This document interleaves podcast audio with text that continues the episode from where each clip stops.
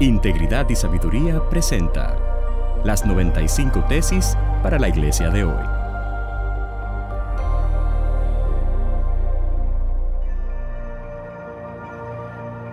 Tesis número 8 para la iglesia latinoamericana de hoy. La fe no determina lo que ha de acontecer, sino Dios.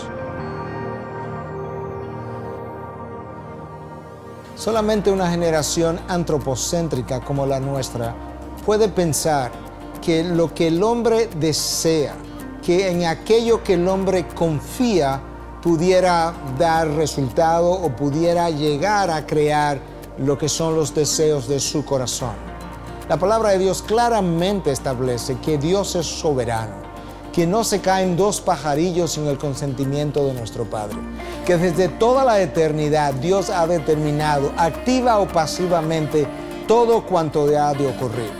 Y si bien es cierto que mi fe juega un rol en lo que es mi relación con Dios, en lo que es la paz con la que yo puedo vivir mi vida cristiana, en lo que es la paz que puedo tener al momento de orar, no es menos cierto que en ningún lugar de la palabra se nos enseña que nuestra fe tiene un poder.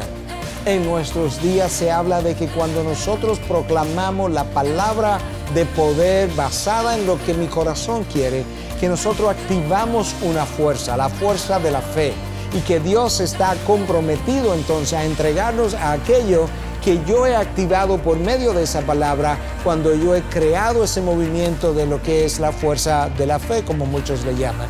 La realidad es que Dios se mueve por lo que su carácter determina. Nada ni nadie fuera de Dios determina ni le ha aconsejado jamás para que un acontecimiento del universo tenga lugar. Dios es el único sabio, el único sabio y eterno Dios, que desde toda la eternidad concibió todo su plan de redención, la historia del hombre.